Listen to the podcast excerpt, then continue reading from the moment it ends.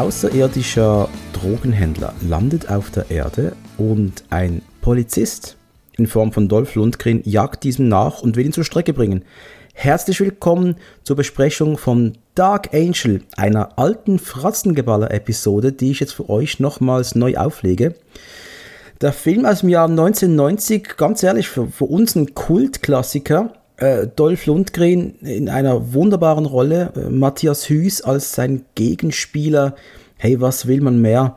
Äh, was will ich noch groß labern? Ich wünsche massiv viel Spaß mit diesem, ich glaube doch in der breiten Masse sehr unterschätzten Werk mit Dolph. Ikea-Mann Lundgren in der Hauptrolle. Viel Spaß mit unserer Besprechung mit Sergej Bjakov vom Nachprogramm und mir, Dominik Hug vom Action Cult Podcast.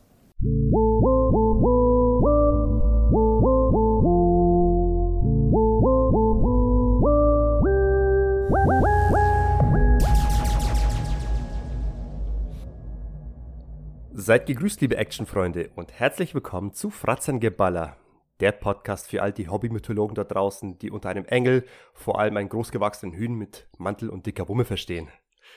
Ich bin äh, der zauberhafte äh, Filmengel Sergei, an meiner Seite der nicht weniger minder zauberhafte Dominik. Danke, ich wurde noch nie als zauberhaft beschrieben, aber ich nehme das als Kompliment. Guten es, Tag. Es gibt so viele Worte, die ich für dich habe, Dominik. Okay, lass es, lass es, lass es einfach. Dominik, hast du heute schon Endorphine ausgeschüttet? Wir nehmen am Samstag auf. Äh, ich war einkaufen. Ich habe andere Dinge ausgeschüttet, aber keine Endorphine. Nee, habe ich nicht. Danke fürs Fragen. Und du? Selbst? Ich? Als, als Vater schüttet man ja nur äh, Stresshormone aus, oder? Das sind Endorphine. Nee? Das sind die Glück Glückshormone. Ach ja, oder? nein, natürlich. Genau, davon habe ich sehr viel Glücks ausgeschüttet heute. Sehr gut. Als Vater hat man nur Glückshormone. Ge genau. Und Beim um Öffnen der Windel Glück. Pures braunes Glück. Pu pu oder, oder nachts geweckt werden, äh, pure Lebensfreude. Aber vor allem, wenn du dann in, in, ins Gesicht guckst und, und sie dein Lächeln nachmachen, dann, dann ist das alles wieder äh, wett. Absolut. So, äh, so äh, End Endorphine ist aber ein guter Stichpunkt. Darüber wird es heute gehen. Nicht nur das, sondern auch um Engel. Es wird, wird heute ein bisschen religiös, oder, Dominik? Minimal. Mi minimal, genau. Aber zumindest möchte ich äh, diesen Bogen schlagen zu unserem Filmquiz heute. Auch hier soll es um Engel gehen. Und zwar, ganz kurz, es geht um einen Engel, der dir die Aufgabe erteilt, zu auftragen und zu polieren. Das war's schon. Ich, ich, ich bin mir ziemlich sicher, dass du drauf kommen wirst. Ich habe sehr an dich denken müssen bei dem Film. Okay. Und damit kommen wir auch schon zum eigentlichen Thema. Wir sprechen heute über Dark Angel.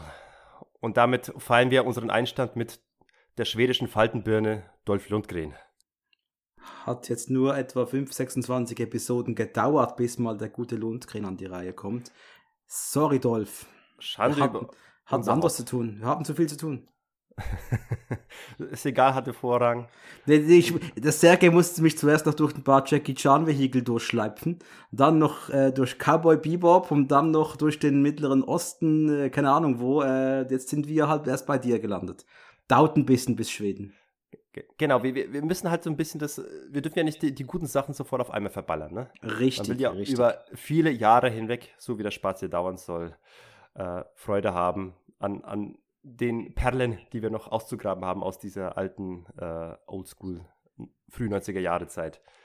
Richtig, richtig. So, der Titel Dark Angel, das ist jetzt ja fast schon allerweltstitel, denn äh, es gibt ja schon vorher gab es jede Menge Filme mit dem Titel und auch welche danach. Und ich hätte eigentlich gedacht, dass Dark Angel zumindest im Falle des heute besprochenen Filmes nur ein deutscher Titel wäre, der wie immer irgendwie prägnanter, kürzer und für den Deutschen be besser auszusprechen ist als der vermeintliche Originaltitel I Come in Peace. Den habe ich lange Zeit für den Originaltitel gehalten, bis ich dann durch ein paar Recherchen festgestellt habe, dass doch Dark Angel der Originaltitel war und er durch irgendwelche rechte Probleme man äh, auf I Come in Peace ausweichen musste. Das ist ja logisch, oder? I come in peace, Dark Angel, das ist perfekt. Naja, zu- zumindest ist es nicht weit hergeholt. Ich meine, es ist ja der Leitspruch unserer Hauptfigur, unseres Engels, wenn du so möchtest. Und woran erinnert mich das eigentlich? Ein, ein außerirdisches Wesen, das äh, abends sagt, dass sie euch Frieden bringt. ich, ich muss dann genau das Gleiche denken. Das ist natürlich für mich, also für mich, ich bringe euch, ich bringe euch Liebe. Ich bringe euch, bring euch, Liebe. Er bringt uns Liebe, brecht ihm die Beine. Bringt ihn um, bringt ihn um. ich bringe euch Liebe. Er bringt uns Liebe, lasst ihn nicht entkommen. Brecht ihm die Beine. Das ist natürlich aus den Simpsons, diese großartige äh, Akte X-Episode aus der Staffel äh, 6, 7, 8, 9, 10 irgendwo rum. Das war ganz, ich ganz Ich müsste jetzt aufstehen, das nachgucken, aber ich, ich werde jetzt einen Teufel tun. das ist natürlich ganz großartig. Das war noch aus der Simpsons-Glanzzeit, aber Ey, hat wohl minimalsten Zusammenhang mit den Simpsons, nehme ich mal schwer an. Ich möchte es auch bezweifeln, aber es ist ja auch schön, wie oft wir immer wieder auf die Simpsons zurückkommen in dem Podcast. Ja. ja das wird nicht das letzte Mal sein. Äh, das mache ich auch im Leben. Überlegt, also. in Zukunft jedes, ich habe mir schon überlegt, in Zukunft jedes Filmrätsel in Form einer Simpsons-Szene zu beschreiben, weil die Simpsons ja jede Menge Filme äh, quasi auf Filmreferenzen ja. aufgegriffen haben. Könnte man auch machen. Egal. Äh, I Come in Peace, Dark Angel. Nicht zu verwechseln mit James Camerons Dark Angel. Ging ja auch vielen Leuten so. Ähm, wo, wo, wo, wo fangen wir denn da an? Vielleicht wollen wir mal bei, bei Dolph Lundgren anfangen und seinen, seinen, seinen, seinen Stellenwert damals, seinen Marktwert und wie er zu dem Film gekommen ist.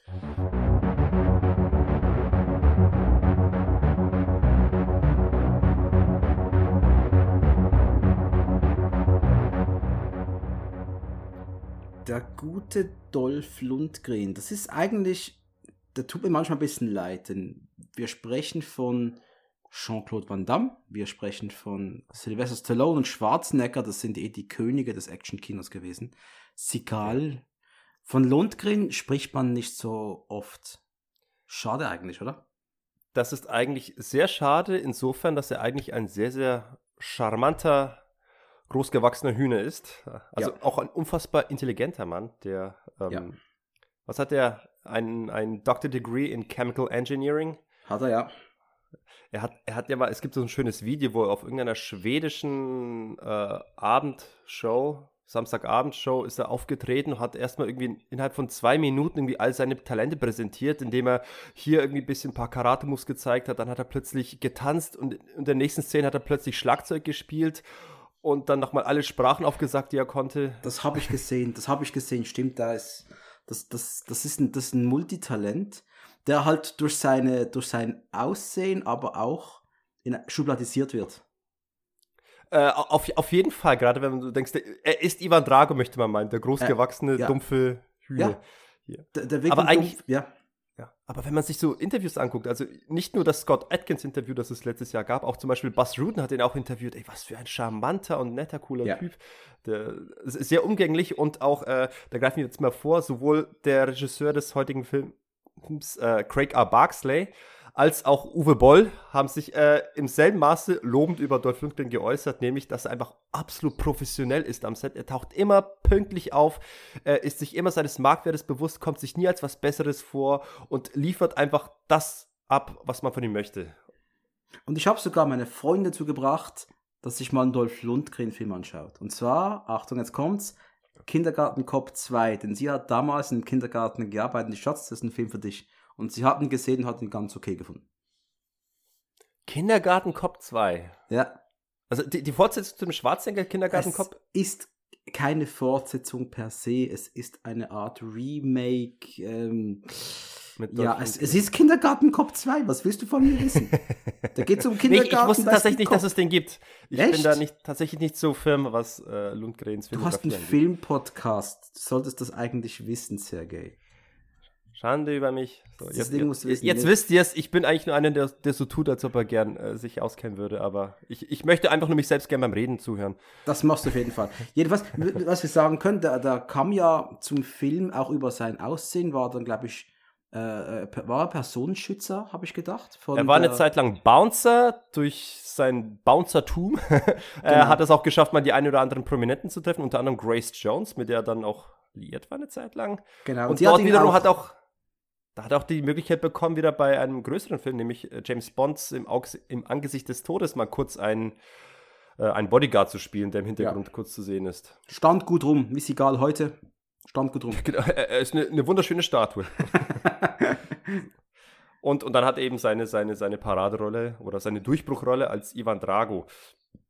Aber da kommen jetzt auch mal zum Negativen, also das Problem, was du schon beschrieben hast, dass von über den nicht so viel geschrieben wird, also oder gesprochen wird. Es ist ja tatsächlich so, dass Dolph Lundgren so ein bisschen ähm, nicht ganz so die Beachtung oder auch die, den Kassenerfolg bekommen hat, wie zum Beispiel, also was auf seiner Ebene ist, ist ein Van Damme und Segal. Also Schwarzenegger und Stallone sind nochmal eine Spur drüber, was Erfolg und äh, Einfluss auf die Kinopopkultur angeht. Aber mit Stallone und äh, mit Van Damme und Segal ist er ungefähr so auf, auf einer Ebene, aber dann im genaueren Vergleich ist er dann doch etwas drunter, über den wird doch weniger gesprochen. Er ist doch nicht so der, äh, ich sag mal so, das Zugpferd. Warum? Also, ich, ich habe das immer so gesehen, wa, ähm, Dolph Lundgren ist für mich so ein bisschen eine unglückliche Mischung aus, aus Schwarzenegger und Van Damme. Also zum einen hat er irgendwie die physische Präsenz, die Größe, die, die Muskeln, äh, wie eben ähnlich wie ein Schwarzenegger, aber eben, aber eben, doch nicht so präsent. Er ist doch nicht so massig wie ein Schwarzenegger, ja. deswegen kann er auf der Seite nicht ganz so protzig äh, wirken wie eben Schwarzenegger. Auf der anderen Seite ist er ein Karateka wie Van Damme. Er kann zwar kicken, aber irgendwie kann er das nicht so, also ich, zumindest wurde, hat kein Regisseur es jemals gewagt, seine Martial Arts Fähigkeiten wirklich so in den Vordergrund zu stellen. Wenn du vergleichst, wie sehr äh, ein Van Damme darauf bedacht war, dass seine Tritte perfekt in Zeitlupe eingefangen werden, das gab es bei Dolph Lundgren nicht. Also die Regisseure wussten mit seinen Martial Arts Fähigkeiten nie so richtig was einzufangen. Hat, ich frage jetzt gerade mal in die Runde und ich glaube, ich kenne die Antwort. Hat Lundgren je einen Turnierfilm gemacht? Ich glaube nicht, oder? Es gibt oh. keinen Turnierfilm von Dolph Lundgren. Gab es nicht in Mitte der 90er irgendeinen Film mit den, über mit den Olympischen Spielen? Ja, gut, aber das ist ja, das ist äh, Pentathlon. Aber da war er ein. Genau. Äh, war ein Trainer. Genau, war ein, oder ein Sport. Ich weiß nicht.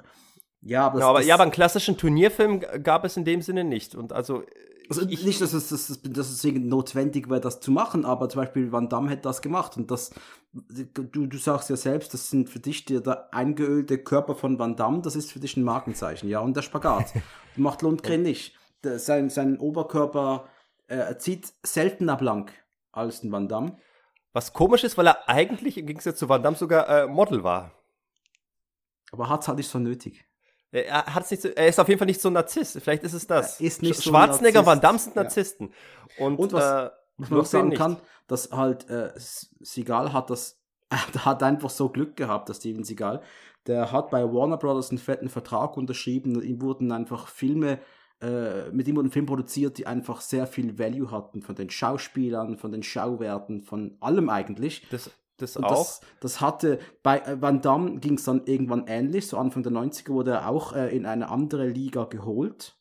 Widersprich mhm. mir bitte sehr, wenn ich das falsch sehe, aber Universal Soldier mit Dolph Lundgren hat, äh, war für beide eigentlich ein Highlight, aber ich glaube, bei Van Damme ging es karrieretechnisch ein bisschen mehr ab als bei Lundgren. Der blieb einfach so in seiner Nische des Videothekenfilms. Ja hängen. Er hat ja noch ein bisschen gehofft, dass er irgendwie äh, noch ein bisschen mehr Fame abgreifen kann mit, mit Johnny Mnemonic, der wo er diesen bösen Priester gespielt hat. Hat er das wirklich gehofft? Reeves. Aber hat er das wirklich gehofft? Hast du das mal gelesen irgendwie, dass, dass, da, dass er da Hoffnung drin hatte? Das war ja Vielleicht habe ich eine ich große glaub, Rolle war es ja äh, nicht, oder? Eine große Rolle war es nicht, aber er wurde eben für so größere Filme gecastet und vielleicht hat er damals noch. Es wirkte ein bisschen unfreiwillig komisch, die Rolle, vielleicht weil Lundgren sie ernster genommen hat, als sie eigentlich hätte ernst genommen werden können. Ja. Es war auch ein Satz, den der Markus äh, mal ähm, ge gebracht hat, was, was Lund Lundgrens Ambitionen Mitte der 90er anging. Das habe ich mir jetzt nur gemerkt. Aber ja, also wie gesagt, er ist so ein bisschen so, er, er hat irgendwie nicht die, er konnte weder die Stärken eines Schwarzeneggers noch die Stärken eines Van Dams ausspielen, obwohl er irgendwie beide mit sich vereint. Das ist das, deswegen hat er für mich nie so, so, so ein, ein Achtung, Anglizismus, Unique Selling Point äh, gehabt und konnte sich jetzt nicht so gut äh, als Eigenmarke positionieren, wie es eben Van Damme oder Segal konnte. Auch Segal ist, man kann sagen, was für eine, sehr krasse Eigenmarke. So eine krasse Eigenmarke, dass im Gegensatz zu Van Damme, ich meine, Segal wurde nicht mal versucht, irgendwie zu kopieren. Ja. Gab es irgendwelche Segal-Klone? Ähm, ja, ähm, ja. Ähm, ich habe erst gerade einen Film von einem gesehen, der hat es versucht, äh, Oh Gott, ähm, ich weiß wie der Film hieß, erst gerade gesehen vor zwei Monaten. Ähm, der, hat, der hat den Look gehabt zumindest und der Bösewicht in Karate Kid 3, der Thomas... der- der- Ach ja, der, der hat ja auch einen Pferdeschwanz gehabt. Thomas Ian Griffith? Was Thomas Ian Griffith, glaube ich. Äh, Stimmt das? das? Ist Das Thomas weißt du, wenn dann besser als ich. Ich habe das nicht auf dem Schirm. Ich mache das, was wir immer gerne machen, Podcast googeln. Thomas Ian Griffith war es doch, oder? Ja, die Leute lieben es, wie du auf die, in die Tasten haust. Thomas Ian Griffith war es, genau. Der, aber ich habe von, der hat drei, vier, fünf Filme gemacht, oder? Also, wenn sie es versucht Ja. haben, sind sie dann gescheitert. Ja. Na, jedenfalls, ähm, Lundgren konnte sich nicht so positionieren, weil er einfach nicht so die, die Duftmarke war. Man, man hat, ich wüsste auch nicht, dass jemand versuchen hätte, man versucht hätte, Lundgren zu kopieren, weil Aber, und auch also, wie oft sprechen wir über Filme und wie oft denkst du, äh, bringst du mal einen Lundgren hervor und denkst, hey, dieser Lundgren, der war richtig massiv gut. Der war richtig massiv gut, ja. Jetzt, Wie oft, wie, das wie oft schon tolle Vorschusslorbeeren für den Film, den wir jetzt gleich Nein, besprechen nein, wollen. ich, ich, aber ich frage dich, wie oft, wie oft machst du das und denkst, hey, dieser Lundgren, der ist einfach nur großartig. Du redest eher über True Lies oder Ja. über einen Stallone-Film, sowieso mit Rocky und Rambo und so weiter. ja. Äh, oder auch mal, keine Ahnung, Wesley Snipes vielleicht, aber über Lundgren, das macht man eigentlich nicht. ja, also man erinnert sich an Ivan Drago.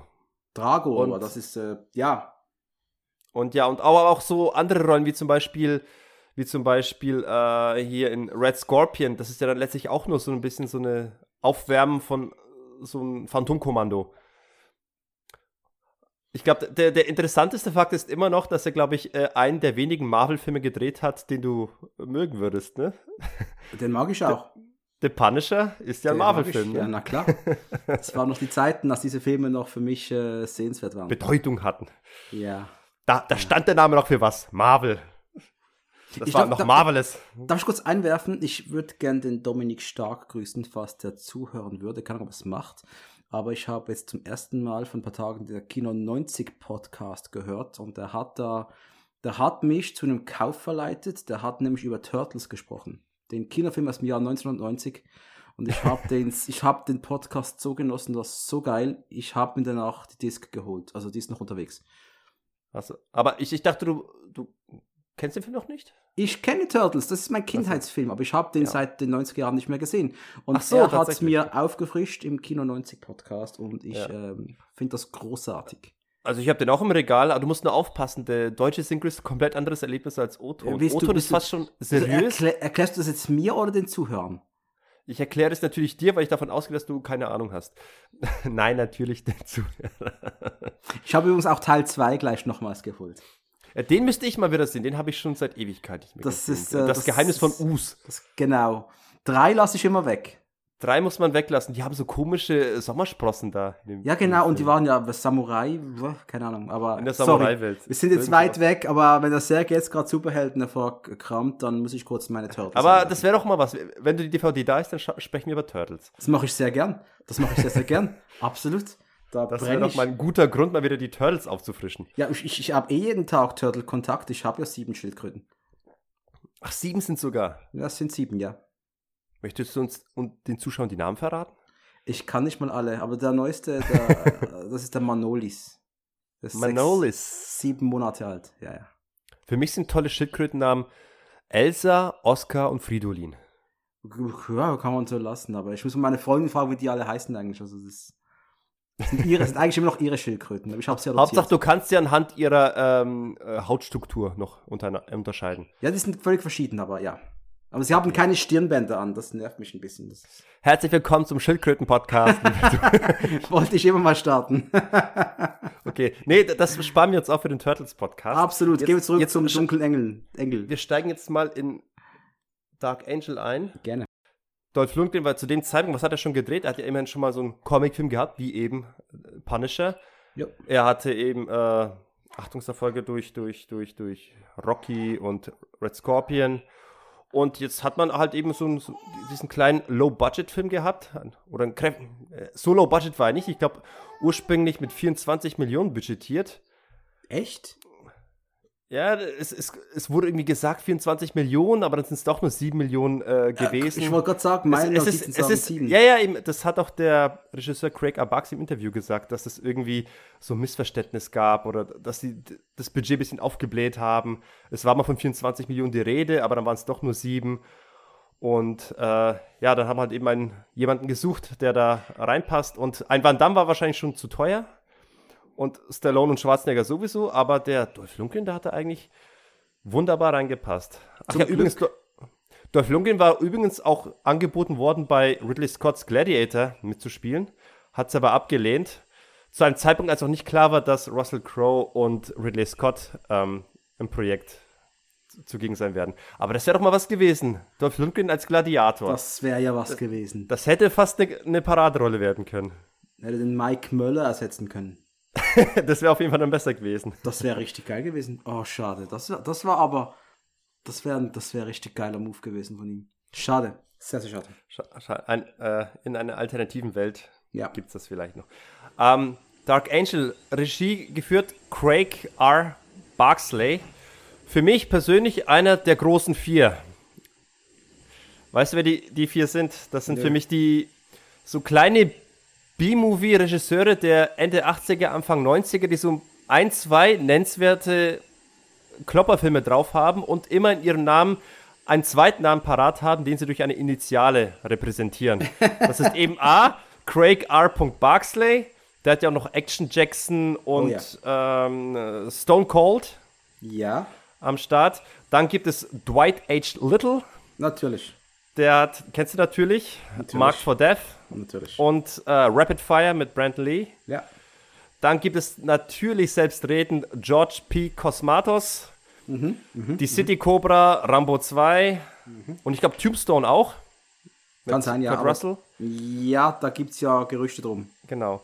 Und der letzte im Bunde, äh, Mark L. Lester, Ach, Phantom Commando, Showdown Little Tokyo, die Klasse von Ellis. 1984. Toll. Die, die habe ich irgendwie immer, die vier immer zusammen gesehen, einfach weil mich ihre die Initialen beim zweiten Namen, die, die, die machen irgendwie was her.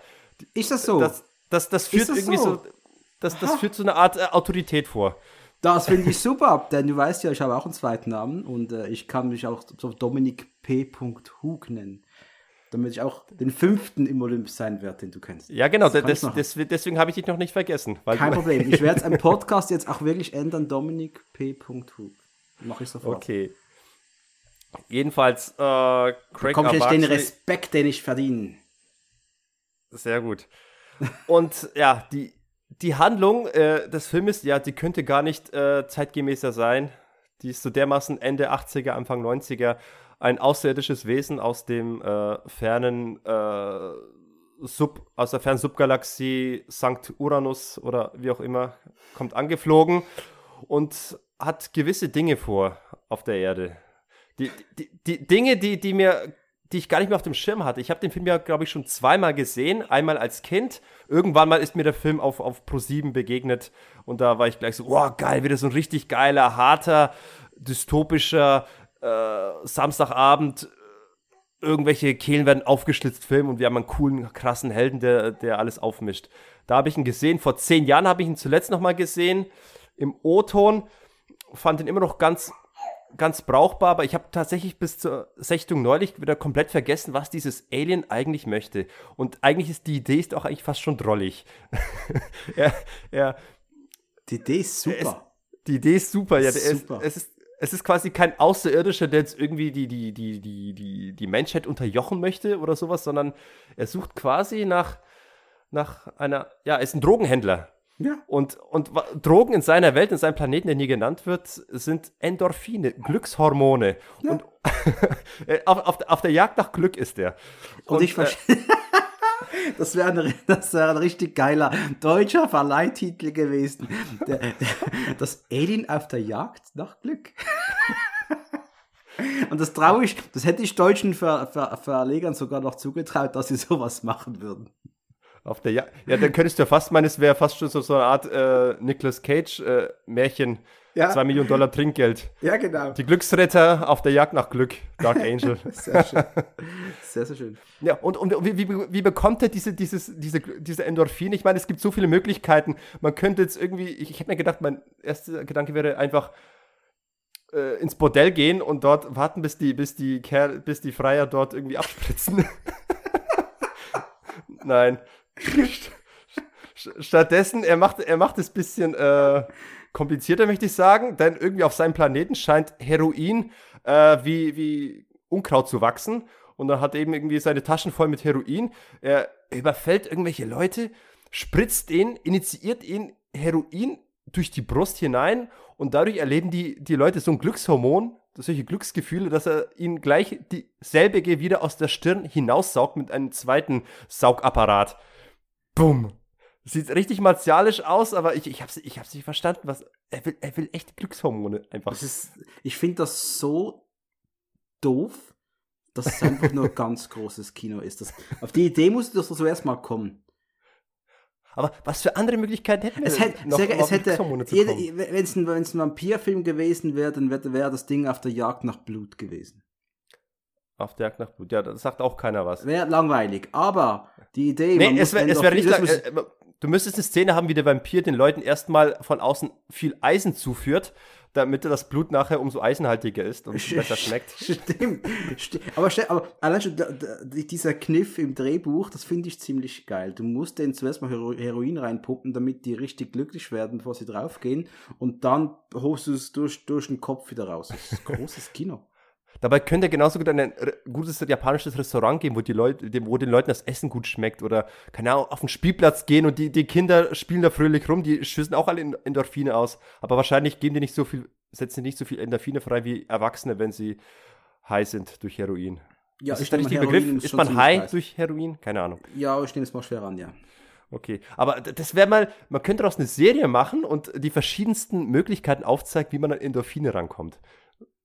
Man könnte sich kreativ so richtig austoben. Podcasten. Wie kann man den Leuten Endorphine aus, aus dem Körper saugen? Wenn ich sehr gerne die Downloadzahlen von unserem Podcast zeige. Dann bin ich nur noch eine einzige Endorphinlache. Absolut, absolut. Nee, äh, tolles Konzept, äh, mag ich sehr. War mal was anderes vom üblichen, ich kämpfe mich durch eine Horde von Terroristen.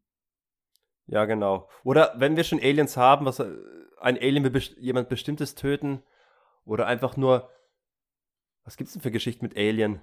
Kennst du der, der Ritt aus dem All mit Hulk Hogan? Nein, den kenne ich nicht.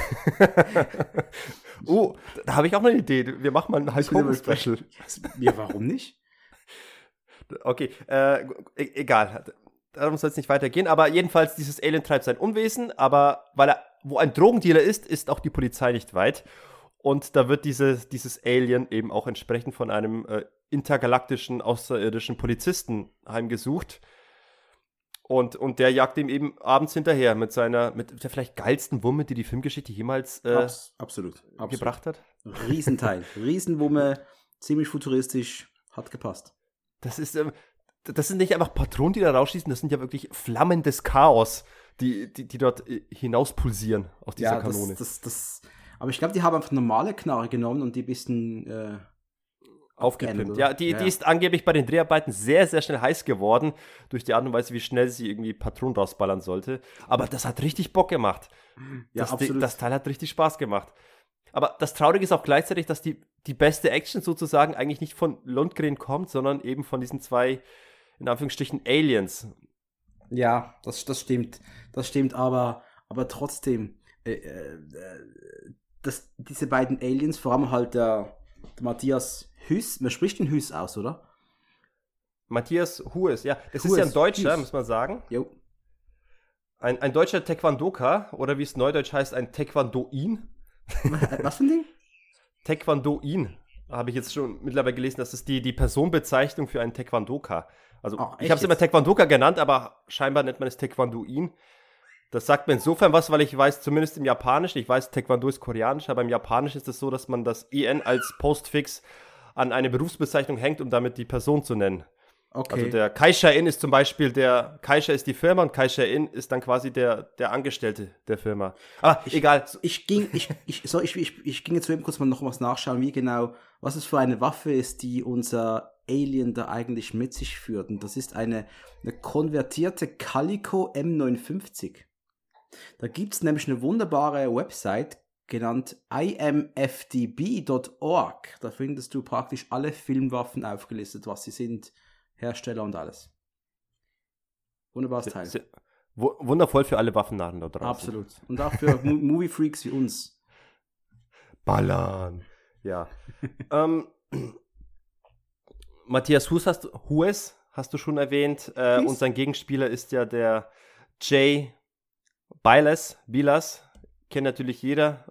Ja, absolut. Der, der war einfach nur, ich meine, die haben ein, beide Aliens haben ja gemeinsam, dass sie groß sind. Die, man, muss, man muss ja die Aliens irgendwie äh, unhuman verkaufen, also irgendwie unnormal. Und was hat man gemacht? Man hat ihnen irgendwie lange Haare gegeben. Der Matthias Hus mit seinen grauen, langen, weißen Haaren sieht irgendwie aus wie Warlock.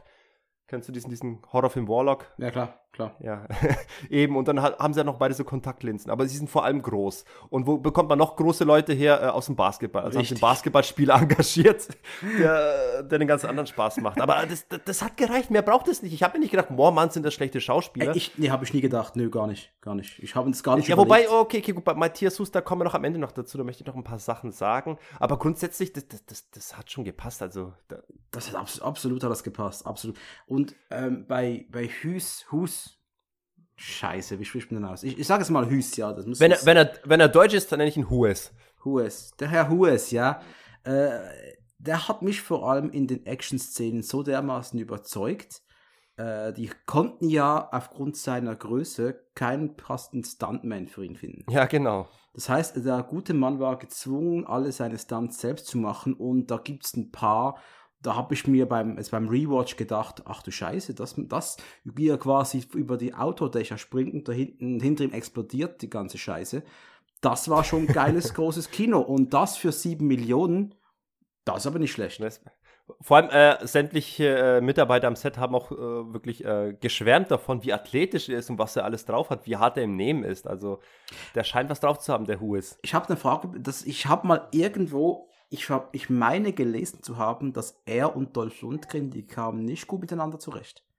Weißt du da was drüber? Davon habe ich nichts. Also ich habe ich hab das Interview mit Craig Barksley und Co. habe ich alles gelesen und gesehen. Ich, also da kam nichts zur Ansprache. Vielleicht verwechsle ich da auch was, aber ich habe echt gedacht, die beiden hatten es nicht so gut miteinander. Aber keine Ahnung. Nee, also aus meiner Sicht hatten die alle einen riesengroßen Spaß und ich glaub, weil, gerne an die Produktion. Und ich habe, ich, habe ich, ich meinte mich zu erinnern, weil, weil Hues einfach auch gesehen hat, das ist seine Chance jetzt hier äh, mal zu zeigen, was er kann und äh, der Lundgren war ihm da halt ein bisschen im Weg mit seiner Präsenz, die er hatte. Aber ganz ehrlich, ich kann da völlig falsch liegen. Ich meinte das gelesen zu haben in einem Artikel von ein, zwei Jahren. Ja, was sagen wir jetzt mal über, über Dolph Lundgren selbst in dem Film? Der, der ist ja, ähm, ich weiß nicht, ich hatte irgendwie eine Zeit irgendwie Probleme mit seinen Haaren. Ich hatte immer das Gefühl, er, trägt eine Perücke. das ist, äh, das, er hat so braun gefärbtes Haar irgendwie, oder? Ja. Und so, also so ein cooler Sunny-Look, Parker cooler Johnny Bravo-Haarschnitt. Ja. Äh, ja, es ist halt, das sind die späten 80er, frühen 90er, da lief man so rum, nicht so wie wir heute, Sergej. Und mit, cool, mit so einer coolen, lässigen Jacke. Also es war damals, es ist die Art von Held, die ich, äh, wo ich blind im Film hätte sehen wollen. Ich, ich muss gar nicht wissen, worum es geht. Also wenn ich als Kind Lundgren in diesem Outfit gesehen habe, dann wollte ich den Film sehen. Ist mir scheißegal, was das für ein Film ist, aber ich habe mir davon Unterhaltung und, und äh, Charme und Coolness versprochen. Ja, und vor allem, du hast in, in diesem Film, das ist halt der große Unterschied zu, zu wenn jetzt Lundgren heute einen Film machen würde, einen von der Stange für Sony Pictures oder you name it, da würde sich keiner auch nur einen Gedanke daran verschwenden, was der für eine Jacke tragen soll. Äh, ja. Damals hat man sich diese Gedanken noch gemacht. Äh, der, der, die Hauptfigur soll cool wirken, auch vom Look her. Und die, um Klamotten stellte sich damals eine teure äh, Pro Produktion ist, wie zum Beispiel ein, ein Pierce Brosnan James Bond Film, dann muss man sich äh, mit dem Herrenausstatter in Verbindung setzen und schauen, welche, welchen Anzug er genau trägt. Ja, ja, ja ganz klar. Ein, das waren noch die Influencer von damals. ja, absolut. Und heute haben wir schon oft gelesen, dass die Leute ihre privaten Jacken am Set getragen haben. Also gibt's. Ja, äh, das gab es auf jeden Fall bei, bei John Carpenters äh, Halloween. Da haben die Leute wirklich ihre privaten Klamotten getragen. Auch, bei, auch bei der TV-Serie 24, wenn du die noch kennst, die haben die Antagonistin der ersten Staffeln so kurzfristig gecastet, die konnten da nicht groß Kostüme herstellen, die hat einfach ihr privates Kleid getragen. Ja, aber, aber es muss ja auch authentisch sein. Authentisch, richtig. Lundgren, ähm, die, die erste Szene, in der zu sehen ist, er, man sieht mal kurz, wie er, wie er eigentlich an einen Dings, an einen Drogendeal im, im Hintergrund ähm, quasi zuhört als, als Spitzel. Sein, sein, sein, sein Partner ist ja da vor Ort und hätten Dialog und, und Lunkin hört nur zu und versucht nur auf den Moment zu warten, wo er dann zu, zugreifen kann. Leider äh, geht das Ganze ein bisschen, äh, wird er abgelenkt von, ja, von Polizeiarbeit, weil plötzlich sich genau nebenan, du, du hast in dem einen Laden irgendwie große Drogenbarone, die einen großen Deal abwickeln wollen, wo die Polizei eingeschleust wurde. Rechts daneben, was passiert da? Ein kleiner Ladenüberfall. ja, wie, wie hoch ist die, ist die Chance? Na gut, da denkt sich halt der Dolph Lundgren, ich kann ja nicht während der Arbeit plötzlich meine Arbeit machen. und, und macht es dann eben doch und vereitelt dann kurz diesen Raubüberfall. Und das ist eine der eine von zwei Szenen, wo du kurz ein paar von seinen Martial Arts Fähigkeiten siehst. Ganz nett, aber wie gesagt, auch das wurde jetzt irgendwie sehr beiläufig gezeigt und nie so zelebriert wie bei eben bei einem Van Damme. Deswegen bleibt es irgendwie auch nicht so richtig. Bleibt es deswegen nicht so richtig hängen oder bleibt es deswegen umso mehr richtig hängen? Weil ich denke jetzt schon immer wieder an seinen, seinen Roundhouse-Kick und dann mit dem Spin-Kick hinterher. Das war, genau, das war die eine Szene, mit der der Stuntman ein bisschen falsch gestanden ist und äh, hat seinen Schuh direkt in die Fresse bekommen. das hat wohl weh gemacht. Ähm, aber ja. Also ich habe mich gefreut, von, von Lundgren mal aufs Maul bekommen. ja, das ist auch ein komischer Typ, sage ich. Also, jedenfalls. Ich, ich, trage die Beule mit Ehre dann. jedenfalls, nee, das, nochmal, dass der Lundgren äh, Martial Arts drauf hat, das weiß man. Und, äh, vielleicht hat er einfach nie wirklich Bock, nur darauf abgestempelt zu werden. Ich, ich denke, Lundgren hat immer noch versucht, wie viele andere Schauspieler in der Zeit auch noch den Weg in ernstere Produktionen zu finden, in, in höher, höhere Produktionen, höheres Schauspiel. Ja. Ich denke, er hat das wirklich versucht und er hat sein Bestes gegeben, das kann man ihm nicht vorwerfen, aber ich denke einfach, diese Schubladisierung, die man durch sein Aussehen halt hat, das ist, das ist halt unfair, da kommst du auch nicht zwingend raus. Der große, mhm. äh, schweigende Blonde aus dem Norden, der Ikea-Mann. Ja. Wobei es in dem Film ja jetzt gar nicht mal so viel geschwiegen hat. Er hat schon sehr viel Dialogzeilen bekommen. Und er hat es auch gut ich, gemacht. Er hat es auch, er hat es auch gut gemacht. Er hat den Film, äh, den Charakter auch ein bisschen eigen angelegt. Ich meine, du siehst es schon wieder. Man macht für jeden so einen coolen Helden macht man irgendwie so eine kleine nette Eigenheit. Der, der, der Stallone, wenn er abends heimkommt, äh, der schneidet sich erstmal seine Pizza mit einer Schere auf. Und der, der, was macht der Jack, Jack Kane? Kane heißt er doch. Oh, was hat er schon wieder gemacht? Jetzt bin ich selbst gerade überfordert. Äh, er, abends gönnt er sich ein Glas Wein. Ja, und? Auch ich fand es recht exotisch dafür, so, so ein harter Kerl, der packt doch irgendwie seine Bierflasche aus oder sowas. Aber ein Wein fand ich fast schon irgendwie fast schon zu edel. Das ist ein Genießer. er, er ist ein Genießer, Wein. ja. Ja, nee, da, da, hat er nicht ganz im Klischee entsprochen. Aber was mir bei Lundgren vor allem aufgefallen ist, ist, ist es dir aufgefallen, wie oft er in Szenen irgendwie den Mund offen hat? Also gibt so, gerade weil er so groß ist, äh, in dieser Szene in, in der, in der, äh, in dieser Billardbar, da hat, möchte er irgendwie Informationen aus seinem Informanten rausquetschen und dann guckt ihn halt so verächtlich, arrogant von von oben herab so ab und hat dabei den Mund so leicht offen stehen. Äh, und genauso später, wenn er dann gegen, gegen den, den, das böse Alien kämpft und, und äh, ihn wirklich so irgendwie konzentriert, äh, leicht verängstigt anguckt. Auch da hat er den Mund weit aufgerissen. Er hat ständig den Mund offen, wenn er Leute anguckt. Das, solche Dinge fallen mir nicht so auf wie dir offensichtlich. Aber ja, du bist eher ich, auf ich, die Körper unserer Helden fixiert und dass da mal ein Mund auf die Lippen. Kommt. Das ist ganz klar, Sergej. Das ist ganz klar. ich, ich, ich, ich, durch, äh, ich analysiere deren Körpersprache. Die, die verrät viel über einen Charakter. Oder wie, ich meine, es zeigt halt, wie, wie man den Charakter anlegt. Für mich macht es auch durchaus Sinn, irgendwie, dass er ja. den Mund dabei so aufmacht. Es zeigt so eine gewisse, in, in seinem Fall drückt es eine gewisse Art von Konzentration aus. Ja, absolut, absolut. Ja. Aber das wollte ich unbedingt erwähnt haben, weil ich, ich könnte nicht ruhig schlafen, wenn ich nicht über den offenen Mund von Lundgren gesprochen hätte. okay. Wie, wie finden wir denn seinen, seinen Co-Star, seinen, seinen, wie heißt der denn nochmal? Äh, das ist der Larry, der, der Special Agent Arwood. Brian Benben. Brian Benben, genau. Ich habe den, hey, ich ganz, ich habe den Typen zuvor nie bewusst irgendwo wahrgenommen. Ich, er hat doch nicht in sehr vielen Filmen mitgespielt, also der ist jetzt auch kein wirklicher Name insofern. Aber er war tatsächlich auch bei den Interviews mit dabei, hat nochmal über den Film gesprochen, den hat man nochmal extra rangeholt. Aber, aber wie finden wir das generell, den, wie, wir den, wie er in den Film rein, reingeschrieben wurde? Also ich meine, man hat schon so ein bisschen versucht, hier so eine Art Buddy-Cop-Movie hier aufzufahren. Absolut, ja, ganz, ganz klar, die haben äh, der Lethal Weapon-Einfluss äh, Anfang 1990 oder Ende 80er Jahre ist den, kann man noch spüren. Und ich finde, die haben das auch ganz, ganz gut gelöst, äh, indem, dass die beiden eben komplett verschiedene Typen sind. Und auch Naja, das ist ja die Voraussetzung, damit sowas funktioniert. Es müssen grundverschiedene Ja, Typen sein. ja, stimmt natürlich. Aber, aber eben, es, es, die Chemie hat auch gepasst. Ja, da wollte ich gerade nicht anmussen. Ich, ich war mir tatsächlich nicht sicher, ob die Chemie gepasst hat. Es war Ja? so eine Mischung aus, äh, irgendwie passt es nicht, aber irgendwie finde ich es auch nicht total scheiße. Okay, also für mich, ich habe ich hab das, ich habe den beiden gerne zugeschaut. Es war halt, äh, es ist halt nur ein Film, das geht danach, das, das gibt es keine Fortsetzung, leider, da, da kann man nicht drauf aufbauen. Also aber es ist, ich habe das schon gekauft. es ist tatsächlich so, am Anfang soll es nicht so richtig äh, funken, weil eben er ist der, der kleine arrogante Schnösel, der aus einem äh, höher angesehenen Berufsbild kommt und sich jetzt damit so ein vermeintlich äh, äh, so, so ein unerfahrener Renn irgendwie Straßenpolizisten mit sich mit dem zusammentun muss. Ähm, und, ja, also ich, also ich als Charakter an sich mochte ich den nicht so richtig äh, im Zusammenschluss mit dem mit Dolph Lundgren. Ich, habe schon, ich schon gesehen, was man versucht hatte hier aufzubauen. Ähm, aber ich, ich finde, letzten Endes war das Drehbuch und, und die, die Bälle, die sie sich zugeworfen haben, die waren für mich nicht irgendwie würzig genug, sodass ich wirklich von einer richtig geilen Chemie sprechen könnte. Ist, irgendwie, ich habe es im Ansatz habe ich so ein bisschen gespürt, aber es ist, ich meine, man darf es natürlich nicht mit den großen Beispielen ver vergleichen, aber wie gesagt, es, ich, ich fand, es ist noch nicht drehbuchtechnisch so ausgereift, dass ich wirklich von einer geilen, von einem geilen Du sprechen würde. Für mich wirkt es, letzten Endes war es noch immer so ein bisschen, hat es nicht hundertprozentig gepasst. Aber es gibt auch Schlechteres. So. Es gibt wesentlich Schlechteres, muss ich sagen. Also, der Sergei Mein- Mod steht auf einem Niveau, das ist mal wieder unglaublich.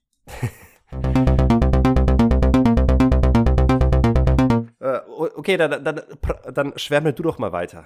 Ich, Äh, der, Das Love, das der Love Interest von, ähm, von unserem Hauptdarsteller, die wurde, die, das ist die Diane, wurde gespielt von Betsy Brantley und ähm, da habe ich mich jetzt minimal genervt. Und zwar, ich habe das Gefühl gehabt, man musste einfach zwingend der Hauptfigur noch ein Love Interest auf den Leib schreiben. mhm. Gebt mir manchmal ein bisschen auf die Nerven. Ich brauche das nicht immer. Ja, ich weiß ja, du bist jetzt nicht der größte Liebesfilm-Fan. Aber ja, auch in, in dem Fall, ja, es wirkt alles ein bisschen überfrachtet. Man denkt sich, äh, Lundgren soll ein bisschen mehr schauspielern können, sollen, dürfen. Also packt mir neben äh, so einem Partner jetzt noch ein Love Interest rein. Ja, die, die war le- letzten Endes war die jetzt auch, die hat zwar so ein bisschen Zweck erfüllt, sie war ja irgendwie die, die, ähm, sie hat die, die Autopsie betrieben. Wie nennt, wie nennt man das Berufsbild der Leute, die so eine Autopsie betreiben? Ähm, Gerichtsmediziner? Gerichts, Gerichts, sie, sie war die, die schlaue Wissenschaftlerin, die äh, für alles Erklärung hatte. She was a scientist. Genau. Die, die konnte alles erforschen, so ein bisschen die Handlung so ein kleines bisschen vorantreiben. Ja. Aber gleichzeitig muss sie auch das Klischee erfüllen, dass sie so ein bisschen nervt, so, weil eigentlich möchte sie gerne mit ihrem äh, lieben Jack Kane, Dolph Lundgren wegfahren, aber der kann nicht, weil er ihm die Arbeit irgendwie wichtiger ist. Und dann bekommt er von ihr zwei Backpfeifen, bis er irgendwie die dritte Mal irgendwie abwehrt zumindest. Er schlägt zumindest nicht zurück. Der Jack Kane hat immer Respekt vor Frauen. Ja, stehe ich nicht. Ich hätte zurückgeschlagen. Genau. Ich habe einen Kniestoß gegeben. Ne? Aber ja, das war am, äh, am Ende war, war die schon so ein bisschen äh, reingeschrieben, damit man noch so ein bisschen mehr äh, Handlung hat. Ja, es- es- ja, ja. Und ich verstehe, ich, ich verstehe es dann doch wieder, man hat eben vielleicht doch nur sieben Millionen gehabt. Und äh, wenn noch eine, hätte man sie nicht drin gehabt, hätten vielleicht fünf, sechs, sieben Minuten gefehlt. Die hätten müssen gefüllt werden durch Actionsequenzen und die kosten Geld. Und äh, wenn man es nicht hat, dann geht man lieber auf diese Schiene und ähm, ja, packt noch ein paar Dialoge rein. Ich verstehe es. Verstehe ich, ja gut. Aber das ist ja letztlich alles wurscht, denn am Ende wirklich die, die, die, die Action hat schon rausgerissen. Also die, die, nochmal, die, die Wumme dieser Aliens oder des Aliens, die, die macht ordentlich was her, die, die macht richtig Spaß und ähm, da wären wir aber auch schon beim Kritikpunkt ähm, und jetzt kommen wir mal zu dem Punkt, was, was hätten wir jetzt dem Film eigentlich besser gemacht? Das, Ich habe Ja? da, ich habe einen kurzen Einwurf hier und zwar, äh, ich war, du hast immer diese Sequenzen, du siehst das Alien angreifen, da siehst du Leute bei einer alltäglichen Beschäftigung, Leute, die du nie, noch nie gesehen hast und äh, dann kommt das Alien und die werden gekillt und da gab es diese eine, diese Automechanikerin, Da hat einer der am Auto Ja. rumgeschraubt, oder? Und von dem Genau. Auftreten, das diese Frau hatte, habe ich gedacht, okay, jetzt kommt hier eine Nebendarstellerin, die hat einen größeren Handlungsbogen. Habe ich mir gedacht, denn die hat einfach so ein, keine Ahnung warum, die hat einfach so gewirkt, als kommt da jetzt mehr. Ja, Nur- ja, ich weiß, sämtliche der Opfer in dem Film werden ein bisschen äh, sehr zentral in die Kamera gesetzt und äh, dem wird irgendwie so, so viel, dem werden so viele Momente am Anfang ähm, zugestanden, dass man Ja. meinen könnte, dass hier eine, eine neue Figur eingeführt wird. Aber nein, Richtig. es, man- es wird nur quasi ein kurzes Opfer gezeigt, wie es doch die, die letzten paar Momente zu leben hat. Genau. Oder eigentlich ist die Frage, sterben die Leute wirklich, wenn ihnen letztlich nur Heroin injiziert und Endorphine ausgesaugt werden? Ich meine, man stirbt doch jetzt nicht durch so einen Bienenstich an der Stirn, oder? Also ich bin mal überzeugt, das gute Alien hätte auch dass die Endorphine auch durch die Ohren rausziehen können irgendwie oder durch die Nase Ja. vielleicht. Aber nee, er muss ja wohl den Schädel aufbrechen. Keine Ahnung. Ja, ja. Also der, der Predator hat einfach irgendwie die, die, die Wirbelsäule rausgerissen, um an die Ja. Endorphine ranzukommen. Das wäre die, die romantische Variante gewesen. Ja, aber ähm, jetzt, jetzt kommen wir mal ins Eingemachte. Also Ja. insgesamt ist es ja schon ein, ein sehr wuchtiges, kleines ähm, Actionfilmvergnügen, aber ähm, kommen wir mal zu dem, was, was wir eigentlich besser gemacht hätten. Das, das, das haben wir in letzter Zeit zu selten gemacht, ein, geschaut, was, was ein Film eigentlich, äh, was uns gefehlt hat. Und ich muss klar sagen, eigentlich war, hat mir nichts gefehlt, eigentlich fand ich Sachen zu viel. Ich hätte mir den Fi- Film tatsächlich gerne minimalistischer gewünscht. Also ich, ich hätte mir durchaus gut vorstellen können, dass der Film auch kom- ohne ein, nicht als Bodycop-Movie, sondern als Lundgren im Alleingang gut funktioniert hätte, auch ohne Love Interest. Ähm, mir waren tatsächlich die, die, die Wechsel zwischen Tag und Nacht, dass es irgendwie über mehrere Tage ging, das Ganze, Mhm. die, diese ganze Krimi-Jagd, ähm, die, die hat für mich immer irgendwie da die Geschichte so ein bisschen ausgebremst. Ich hätte mir tatsächlich gewünscht, dass dieser ganze Film in einer Nacht gespielt hätte Ja, und, und Lundgren irgendwie sich so stirb langsam dreimäßig irgendwie von, von einer Situation in die nächste jagen, jagen muss, um, um, um wirklich dies, dieses Alien aufzuhalten. mhm, Und ich, ich hätte es mir so minimalistischer gewünscht. Und weil, weil so finde ich, hat es doch irgendwie die. Weil für mich eben die Beziehung zwischen ihm und seinem Partner irgendwie nicht immer so totales irgendwie Drehbuchgold war. mhm, Es, es war okay, aber ich, ich hätte noch manchmal irgendwie ein bisschen mehr, äh, mehr Action gewünscht oder ein bisschen mehr, mehr Dynamik. So, was mich oft ausgebremst. Ich sehe das so, ich bin glücklich mit dem Film, dass er so ein urbaner Film ist. Ich mag urbane Filme, die in einer Großstadt spielen. Das finde ich Das mag ich auch. super. Ich hätte jetzt aber hier auch in Anbetracht dessen, dass man, das kostet wohl auch gut Geld in einer Großstadt zu drehen, dass man vielleicht den Handlungsbogen für den Mittelteil des Films aus der Stadt rausbewegt hätte, vielleicht irgendwo hin. Das Alien ist verletzt und muss fliehen und äh, sitzt in, die, in, in den Zug und fährt irgendwo nach Nebraska. Keine Ahnung. Das liegt doch immer in seiner komischen Fabrik da in der alten.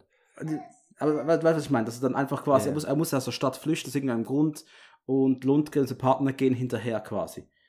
Dann hättest du auch Zeit gehabt, um ein äh, bisschen noch mehr an den Charakteren zu feilen, während die da rausfahren. Und äh, dann das Showdown quasi im letzten Drittel wieder in der Stadt quasi. Sowas in dieser Art. Hätt, ich, ich kann mir vorstellen, das wäre auch nicht zu teuer gewesen vielleicht, aber ich habe es nicht geplant. So, solange es dieselbe Nacht ist.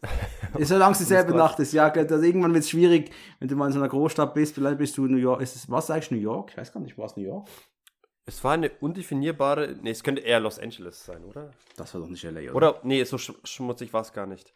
Ich glaube, ich glaub, die Ähm, Stadt wurde nicht wirklich namentlich benannt. Schmutzig war es gar nicht. Ich, ich, ich sag dir mal was, wenn du mal Dreck sehen willst, dann geh mal nach New York. Da siehst du Dreck.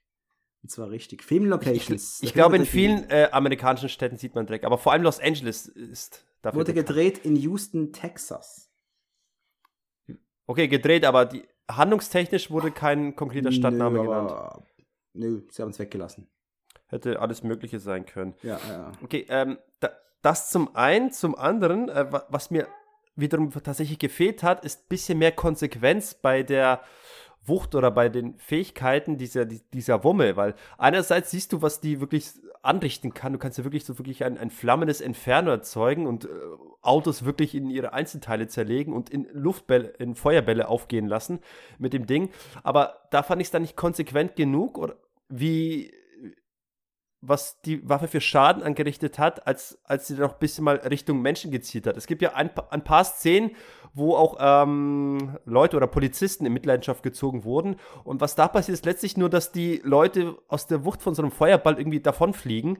Ja. Und da hätte ich mir tatsächlich gewünscht, ich hätte mir so ein bisschen mehr raue, dreckige Härte gewünscht. Also ich komme jetzt ein bisschen komisch vor, so, so äh, perverse Gewaltfantasien hier zu äußern. Aber Nö. ich hätte mir wirklich gewünscht, dass, dass äh, du eine Szene siehst, wo die Leute wirklich regelrecht zerfetzt werden von dieser Waffe. Was ich mir auch wirklich so Oder erwartet hätte. so ein Loch im Körper wie bei äh, Raimi der das gerne mal so durch den Lochkörper auch ja. durchfilmt dann quasi. Ja. Ja. Oder, oder, oder äh, die Anfangsszene von Robocop, wo dann der Ed 209 irgendwie diesen Typen äh, wegballert. Ah, irgendwie sowas, sowas hätte ich mir mit das dieser Waffe auch gewünscht.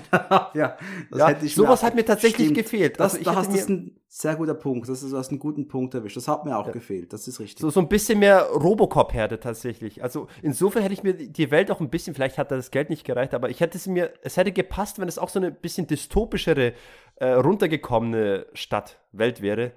Night City. Ja, Cyberpunk 2077. Aber weißt du, ich brauche nicht dringend immer ein futuristisches Setting in einer Pseudo-Dystopienstadt. ich habe es ja. lieber mal. Nee, gut, das wäre jetzt nettes extra, das wäre jetzt nettes extra gewesen, aber ich, ich, ich habe mir gedacht, für den Film hätte es eigentlich gut gepasst, zumal ich das so in Erinnerung hatte mhm. äh, aus der Kindheit, dass es alles ein bisschen dystopischer ist. Ähm, sei es drum, es reicht mir schon, dass das größtenteils immer Nacht ist, aber die, die Wumme hätten wir irgendwie konsequenter noch ein bisschen ausarbeiten ja. können. Also da wurde für mich das Potenzial nicht ganz ausgeschöpft. Hätte ich mir ein bisschen mehr Eier gewünscht. Und was ich noch zu kriti also kritisieren, ich hätte es einfach gehabt, gern gehabt, wenn da noch ein bisschen höherer Bodycount gewesen wäre. Aber das ist halt, äh, Stimmt, jetzt, ja, du, du hast dafür einen Car-Count. Ja, das stimmt. Das habe ich aber wirklich. Das, das Ein sehr hoher Car-Count. Also ich glaube, an, an, an der, der Anzahl an Explosionen im Film dürfen wir uns nicht beschweren. Und an der Anzahl der Autos, die entsprechend in Luft aufgehen, auch nicht. Richtig, das so, Aber ja, aber ja, die, die, die, Leute in dem Film, die, die sterben, in Anführungsstrichen, dass sie einfach so ein bisschen äh, wegfliegen von der Wucht und fertig. Ja. Oder ihnen wird eben äh, das Glück aus der Seele gesaugt. Aber, und, aber ich meine immer noch, dass die wahrscheinlich immer noch leben danach. Wahrscheinlich sind die bloß ein bisschen, liegen ein bisschen im Koma. Aber ansonsten werden die wahrscheinlich noch am nächsten Morgen frühstücken können. Nee, aber nee, die Gerichtsmedizinerin hat ja zu Beginn auch eine Leiche gezeigt im Loch. Ach ja, stimmt, stimmt. Das war, es wurde eine Leiche gezeigt. Stimmt, sorry, also habe ich ganz vergessen. Muss, nee, nee, es ist nicht, nicht so witzig, sage ich. Hätte man nicht mit dem, mit dem Alien reden können und sagen können, hey, du darfst das machen, bei Obdachlosen. Ja. Aber, die müssen leben. So ich, hätte, ich hätte, wenn ich es gewusst hätte, gesagt, ey, Alien, warte mal. Widerlicher Deal irgendwie. Ja. Ja, schon, aber ich hätte, glaube ich, dem Alien gesagt, wenn ich wusste, was, worauf er aus ist. Ey, Moment mal, statt mich abzubauen, komm, wir gehen jetzt, äh, ins, wir gehen zu mir nach Hause und wir schauen erstmal äh, eine Runde, keine Ahnung, Dumm und Dümmer oder irgendeine Comedy. dann, dann, lachen wir gemeinsam und schütten auch Endorphine aus. Bisschen Bill Cosby schauen oder sowas, keine Ahnung, dann lachen wir eine Runde. Okay, aber Moment mal, danach muss dir immer noch irgendwie so ein Viech in, ins Gesicht gerammt werden. Ja, aber wenn es richtig macht, dann könnte es doch auch durch die Haut ziehen, irgendwie, durch, durch die Nase. Ja, okay. das, das, also auf jeden Fall, es geht auch ohne Drogenkonsum, ja? Das wäre eine Drogen gute Botschaft. sind schlecht, Sergej. Drogen sind schlecht. Ganz klar. Man kann Endorphine auch ohne Drogenkonsum äh, aus, ausleben. Habe ich immer. Also insofern möchte, könnte man dem Film fast eine, eine schlechte Botschaft anleiten. Die einzige Möglichkeit, Endorphine ranzukommen, ist über Drogenkonsum. Absolut recht. aber danach kommt der Tod. Dan danach kommt der. Ja, okay, aber nur weil dir die Endorphine von dem Alien gejagt werden. Wenn das nicht wäre, dann wärst du eigentlich super. Dann wärst du ja total glücklich. Absolut. Liegst glücklich und ver, vereinsamt, verelend äh, in der Ecke. Absolut. Ja. Okay, egal. Ja, haben wir noch was zu dem Film? Ich habe, ich meine schon. Ja, gut, das, im, im, Finale noch. Das, das Finale ist ja, ähm, du guckst mich schon entgeistert an. Das, das Finale ist ja äh, durchaus irgendwie stark und fast schon routiniert. Denn wo findet so ein Finale statt? Natürlich in einer alten Fabrik. Da so kann man schön alles in die Luft jagen. Und äh, auch, auch, hier sieht man wieder so ein, zwei Szenen, wo, wo Dolph Lundgren kurz mal mit dem Fuß zutritt. Aber äh, es ist schon erstaunlich, wie klein der eigentlich wirkt im Vergleich zu Matthias Hues. Wie groß ist Hues eigentlich? Ja, Minimum äh, 7,30 Meter. Ja, schon, oder? Das ist ein, das ist ein Schulzimmer lang. Nee, keine Ahnung, der ist, riesig, der, ist, der ist echt ja. riesig, also das ist beeindruckend. Ja, und, und der ist, wie gesagt, auch mal ein weiterer kleiner Kritikpunkt. Ähm, ich ich finde ja irgendwie, ich finde jetzt sein Auftreten grundsätzlich erstmal cool, dass er diesen Warlock-Look hat und, ähm, und er, er, sieht ja erstmal angsteinflößend aus, zumal er, ähm, in der deutschen Synchro möchte ich sagen, noch einflößender, angsteinflößender wirkt. Du hast ihn auf Deutsch gesehen, oder?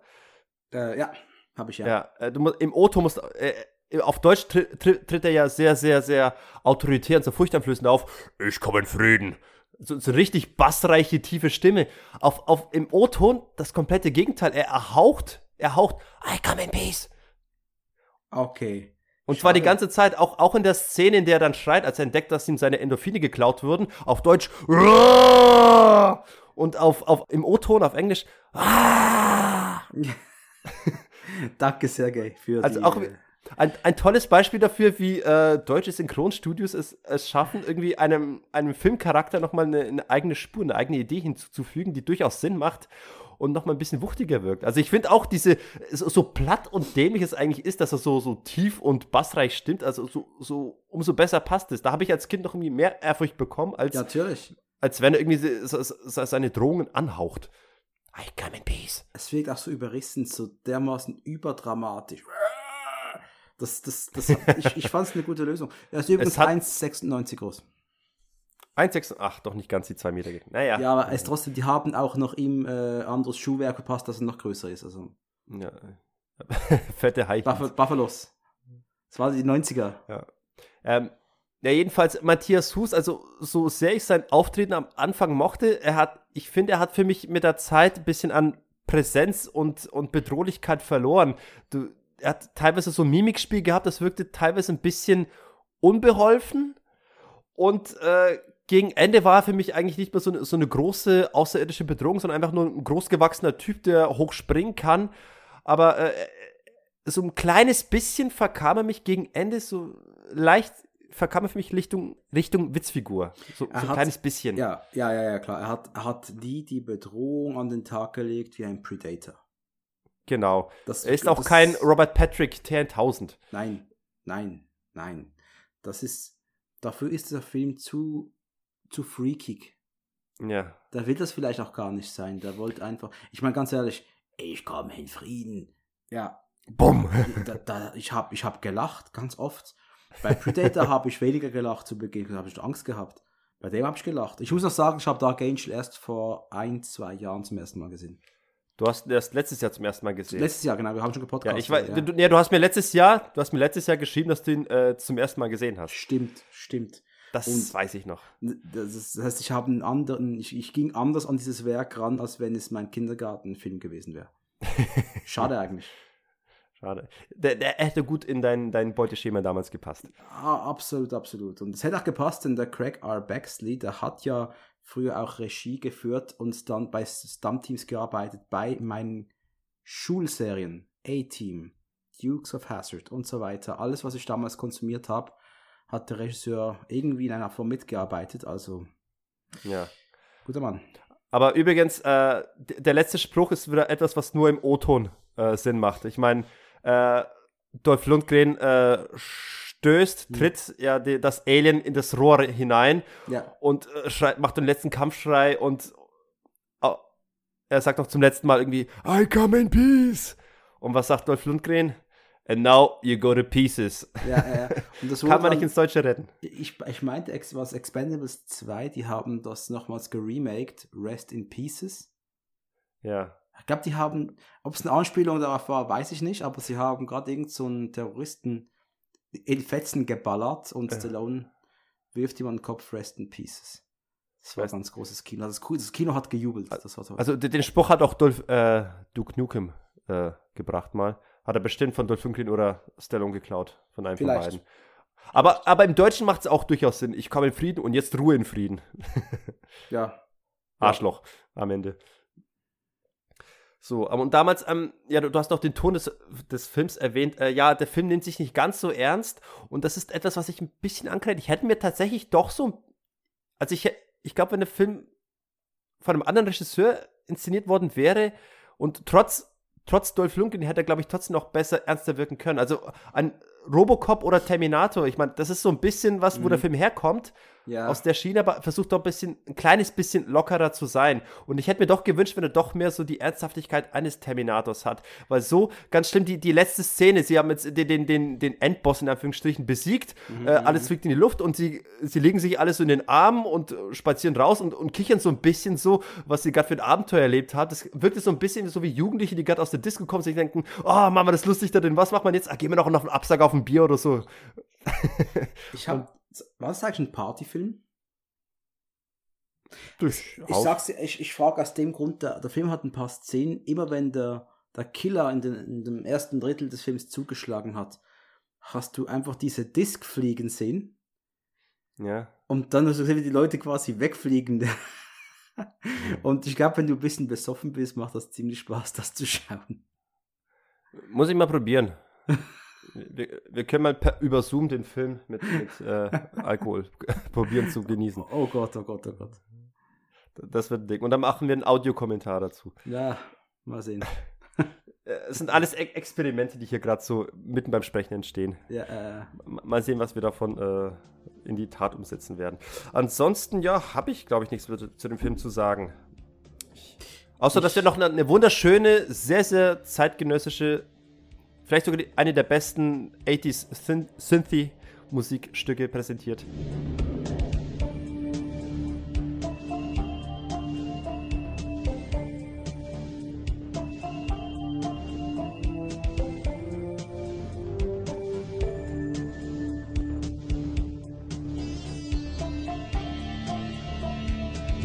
Also der, der, Film klingt so dermaßen nach, nach 80s und wirklich ist, ist was die, die Quintessenz dessen, was wir heute unter Retro-Synthi-Sound verstehen. Das alles findet man in dem Film. Also das insofern. war ja Musik von Jan Hammer, hieß er, glaube ich, oder? Das war der Jan Hammer. Hammer Soundtrack, würde ich nur sagen. Das war ein Hammer Soundtrack, absolut, absolut. Und äh, äh, also ich hoffe, der Name sagt dir was, Sergej, sonst müssten wir uns trennen. Also ja, natürlich, Jan, Jan Tenner, der hat doch diese. Nee, nicht Jan Tenner, der Hammer. was, wa, was müsste ich tun, damit du bei mir bleibst, lieber Dominik? Den Miami Vice Soundtrack kennen, vielleicht. Okay, dafür müsste ich vielleicht Miami Vice gesehen haben kommt ja vielleicht mal noch, dass du den Pilot Ja, ja, ja, wir, wir, haben ja uns, unsere, unsere Reise soll ja weitergehen nach Night Rider. Ja, genau. Nee, äh, der Jan Hammer, der ist bekannt für der Miami Vice Soundtrack ist ganz groß und äh, hört einfach mal sein Werk so an. Das ist halt ein Synthie Man.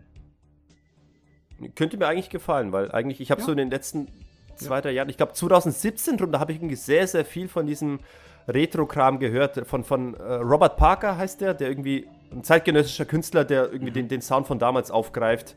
Okay. Und äh, den das ziemlich gut macht. Also, aber ich sage das als Laie, ich bin jetzt ja nicht einer, der sich da krass auskennt. Aber das, ich habe eine Zeit lang das irgendwie sehr, sehr gern gehört, dieses Robert Parker-Zeug. Sehr schön, sehr schön. Sehr, sehr ja. schön. Werde ich dir nachher einen Link zukommen lassen, vielleicht quetscht ja auch. Gerne. Egal. Was, wie, wie, wollen wir den Film abschließend bewerten? Ja. Soll ich? Ich mach mal. Bitte. Ähm, ein spaßiger Ausflug zusammen mit Dolph Lundgren und seinem neu gewonnenen Partner durch die Nächte von einer unbekannten Großstadt äh, auf der Jagd nach einem riesengroßen Alien mit krasser Wumme. Sehr viel Explosion, sehr viel Action, wenig Budget, sieht man aber nicht zwingend. Nö. Hat mir sehr Spaß gemacht. Und ich kann da auf jeden Fall den Daumen absolut gerade nach oben schnellen lassen. Wunderbar. Äh, vor allem interessant, dass du jetzt den Film jetzt nicht so als Kindheitserinnerung hast. Mhm. Ich mhm. habe ja durchaus leicht nostalgische Gefühle mit dem, nicht, dass ich ihn damals rauf und runter gesehen habe. Ich habe einmal als Kind gesehen im Fernsehen und äh, dann einmal vor zehn Jahren, glaube ich, einmal auf einer Rundreise und dann eben neulich nochmal. Und äh, ich, ich, ich muss sagen, wie gesagt, ich, ich, mag die, ich mag die Idee des Filmes, ich mag äh, den Soundtrack des Filmes, ich mag die Action-Szenen im Film. Das ist alles gut gemacht. Wie gesagt, man sieht wirklich das geringe Budget ihm gar nicht an. Und vielleicht war er doch ein bisschen teurer als nur die 7 Millionen.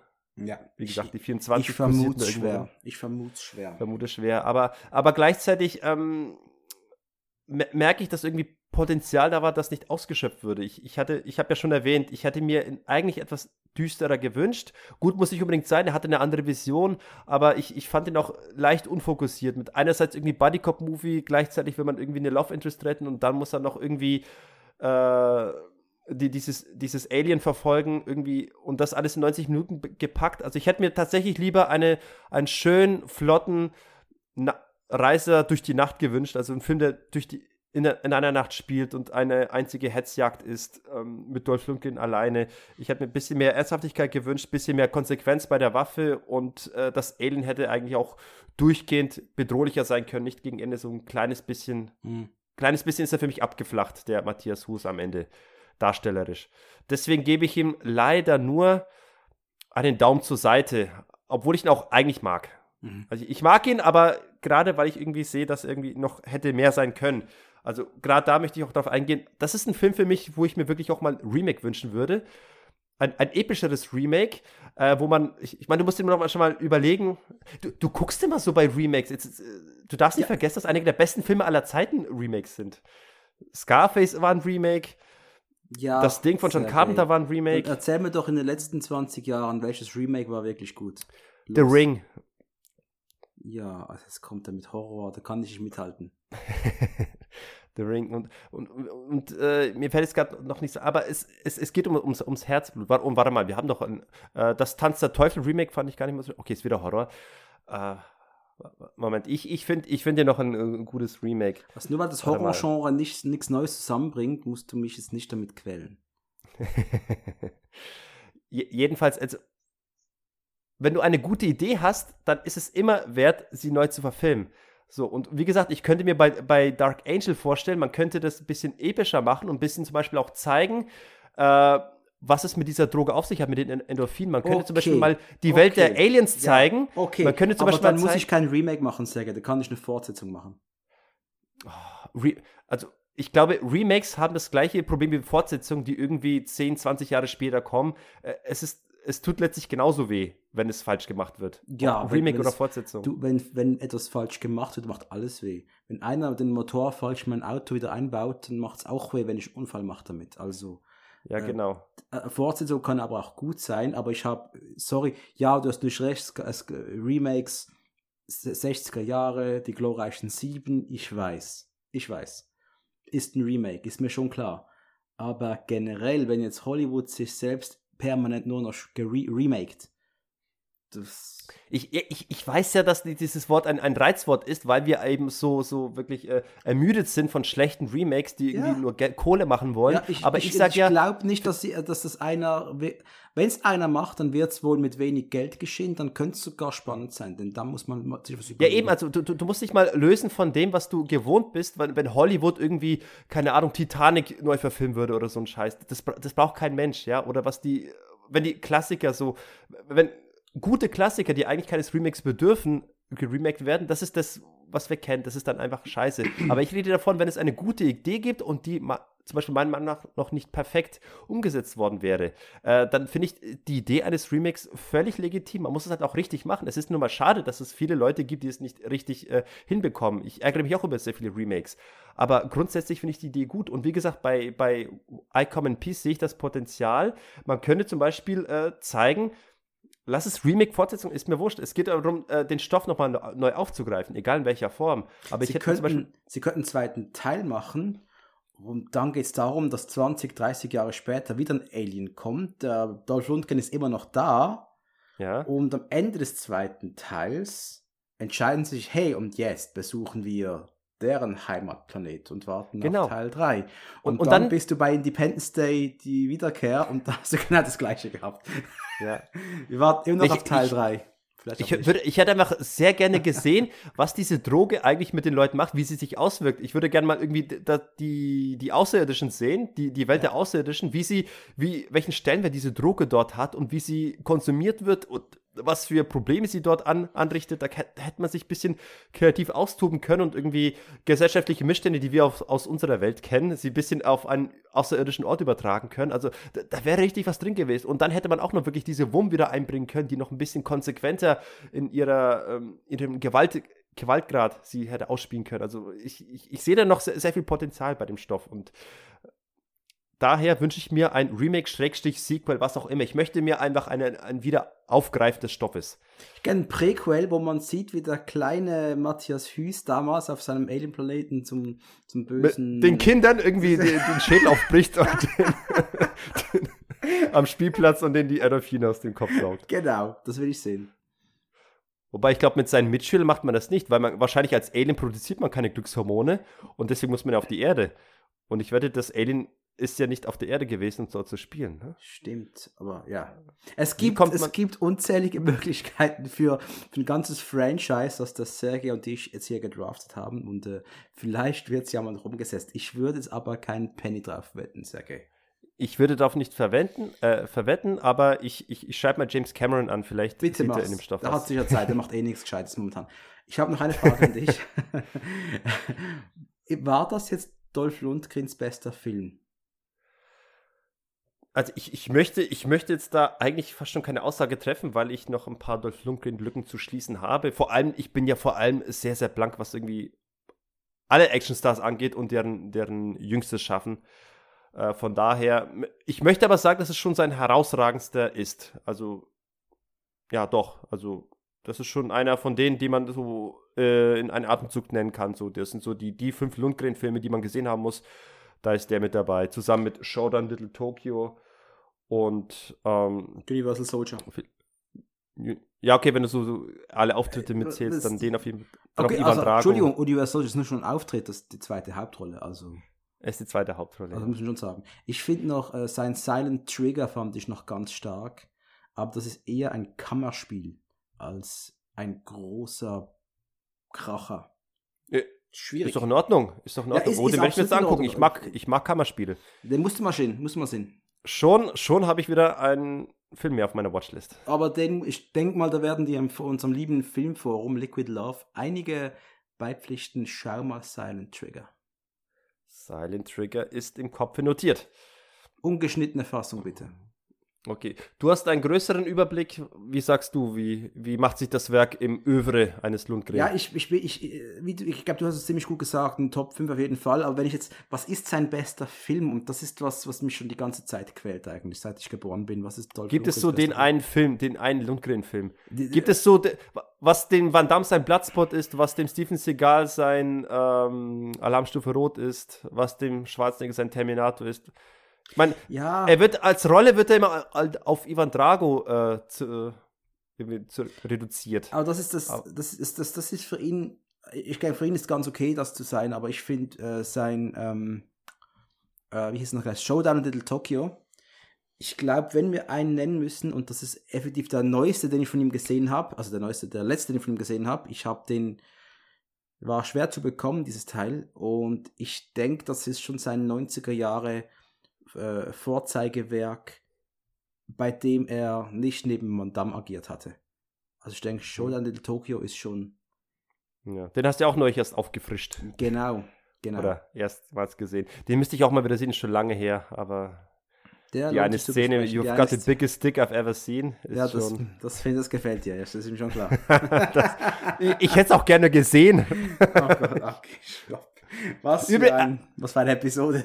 Kurz, The Themenwechsel, Moment. Äh, Action-Remakes aus der modernen Zeit. Mad Max, Fury Road, 2015. Und das ist ein Remake? Ja, es ist eine Fortsetzung. Aber es ist kein Remake. Es ist, es ist mehr Remake als Fortsetzung. Wenn es eine Fortsetzung wäre, würdest du auch Mel Gibson sehen. Es ist kein Remake. Es ist für mich ein Remake. Nee. Es ist, es ist eine quasi, komplett es ist ein, ein, neue Geschichte in der Welt des, des, des Mad Max meinetwegen, aber meine These ist, egal ob Remake oder Sequel oder das, was du gerade genannt hast, die, äh, es wurde quasi ein, ein bekannter Film oder eine bekannte Film-Franchise neu aufgegriffen in der Neuzeit, nachdem irgendwie seit Jahrzehnten dort nichts passiert ist. Und mit diesem Film passiert für gewöhnlich, egal ob Sequel, Re Remake oder sonst was oder Prequel ist, passiert immer meistens, immer meistens, meistens immer, passiert oft Mist. So. Sie, Herr Predator-Franchise, Sie, Herr ja. Terminator-Franchise. Sie ja, hat das Star Wars Franchise. Sie, sorry. Alles das Gleiche. Ja, eben. Und insofern sage ich, und, und die Star Wars-Filme waren eindeutig äh, Sequels. So. Das, ja, das waren Sequels, ja. Eben, und ich Ah. sage nur, es ist egal, ob es ein Remake, ein Sequel ist, es ist das, das Wiederaufgreifen von altem Stoff, dass man irgendwie der Neuzeit äh, angeht und da kommt meistens Müll raus. Ja. Es gibt Ausnahmen, wie eben Mad Max Fury Road und äh, deswegen äh, versuche ich, ich reagiere nicht ganz so gereizt auf das, ich, ich benutze immer das Wort Remake als, als Oberbegriff für all das. So, und wie gesagt, eine gute Idee darf immer verfilmt werden, wenn jemand mit Sachverstand daran geht. Wie So. die Produzenten von Cobra Kai. Ja, sch schau, da, da hast du ein positives Beispiel was, von einem. was die machen, Sequel. ist großartig und äh, ich bin immer noch der Meinung, das ist die beste Fortsetzung eines Franchises, die es je gegeben hat. Punkt. Ich möchte dir nicht widersprechen. Aber die drei Folgen, die ich gesehen habe, die waren auf jeden Fall gut. Und ich, ich müsste es mal äh, weitermachen. Eigentlich müsste ich damals. Ja, da musst du aber noch Karate Kid 1, 2 und 3 schauen. Also 2 und 3 hast du, glaube ich, nicht gesehen, oder? Doch, doch, zwei habe ich auch gesehen. 3 auch. Drei habe ich nicht gesehen. Drei muss ich Da noch musst du noch kurz, das wird noch relevant werden für die nächsten ich, Staffeln. ich frische noch drei auf und vielleicht sogar noch vier mit Michael Ironside. Ja, bitte. ja, ja, nee, ja, doch müsste man vielleicht. Vielleicht kommt die Tante auch noch vor, das kann schon sein, die Hilary Swank. Vielleicht Die, taucht auch. äh, Salma Hayek wollte ich sagen. Hilary Swank, genau. Ja. Oh Ja. Gott, wo sind wir jetzt da hingekommen? Wir, Keine wir können gerne noch viel Off-Topic sprechen, aber vorher müssen wir noch kurz unser Quiz auflösen mit dem anderen Engel.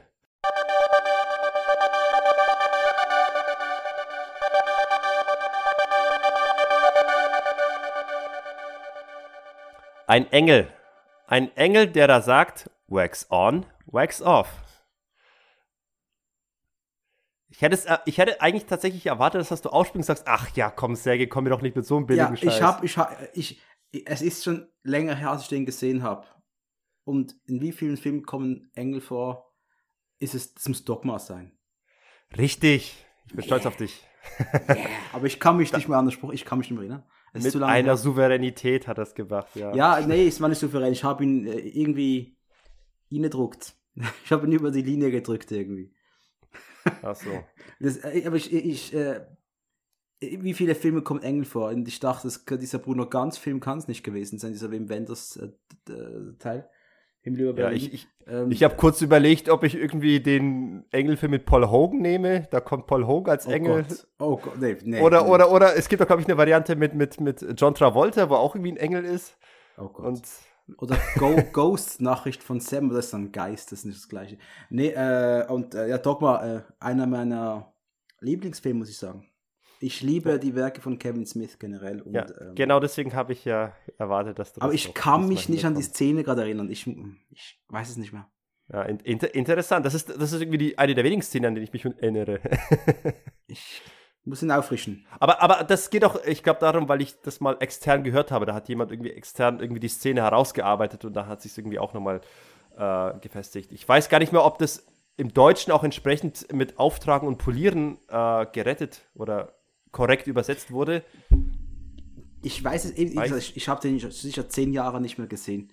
Und, äh, aber ich muss sagen, Dogma, äh, mein bester Freund hat mich damals mit ins Kino geschleppt und ja, ich, ich habe von Kevin Smith zuvor nichts gesehen. Er aber schon. Und ich habe Dogma gleich geliebt und habe danach die ersten drei Filme waren es damals. Clerks, Mallrats Chasing Aim und, und Mallrats. Chasing Amy, ich, äh, einer meiner absoluten Lieblingsfilme. Von wegen, ich mag romantische Filme nicht. Chasing Amy ist ganz großes Kino. Ähm, nee, einer der größten Wann hast du ihn Regisseure. zuletzt gesehen? Ja, auch wieder zehn Jahre her. Ja, ich, ich wollte nur sagen, weil ähm, es gibt also einer meiner Lieblingsfilm-YouTuber, der Patrick Willems, Ja. äh, Amerikaner. Äh, der, ist- der ist Filmemacher auch und äh, der geht die Filme irgendwie sehr, sehr aus der Filmemachersicht an, aber der schafft es irgendwie sehr perfekt. Du, du hast immer eine Ahnung, du verstehst absolut, wovon er spricht und du, du kannst ihm wirklich so sagen, ja, stimmt, du hast recht, das ist ein guter Punkt. Und äh, er hat, ist auch sehr, sehr großer Kevin Smith-Fan gewesen, hat die Filme irgendwie 10, 20 Jahre nicht mehr gesehen und hat mal komplett alle aufgefrischt und so ein halbstündiges Video gemacht über alle Kevin Smith-Filme und wie sie im Jahre 2020, also do they hold up? Also sind die im Jahre 2020 immer noch relevant oder so? Das war das Thema. Es war eine sehr interessante Abhandlung von einem Filmemacher, der die Filme nochmal bewertet. Ich kann es dir nur empfehlen, das Video. Guck's Patrick rein. Williams. Patrick, Patrick Willems. Kevin Ich hab- Smith. Ich habe erst gerade ein Buch, also letzten Sommer habe ich ein Buch gelesen über ähm, die ersten drei Filme von Kevin Smith. Ich habe noch das zweite, das zweite Band habe ich auch noch hier. Und ähm, das ist ein guter Punkt. Da muss ich mich nochmal einlesen, richtig. Denn ich finde Ja. immer noch, Das Zeug funktioniert immer noch. Ich habe erst gerade vor einem halben Jahr oder vom Jahr haben wir, beste Freund und ich wieder, haben den neuesten Jay in Silent Bock, äh, Silent Bock, Silent Bob, das Silent Bock, Mann. Das Silent Bob Strike Back 2 äh, haben wir gesehen. Und hat immer noch funktioniert für uns.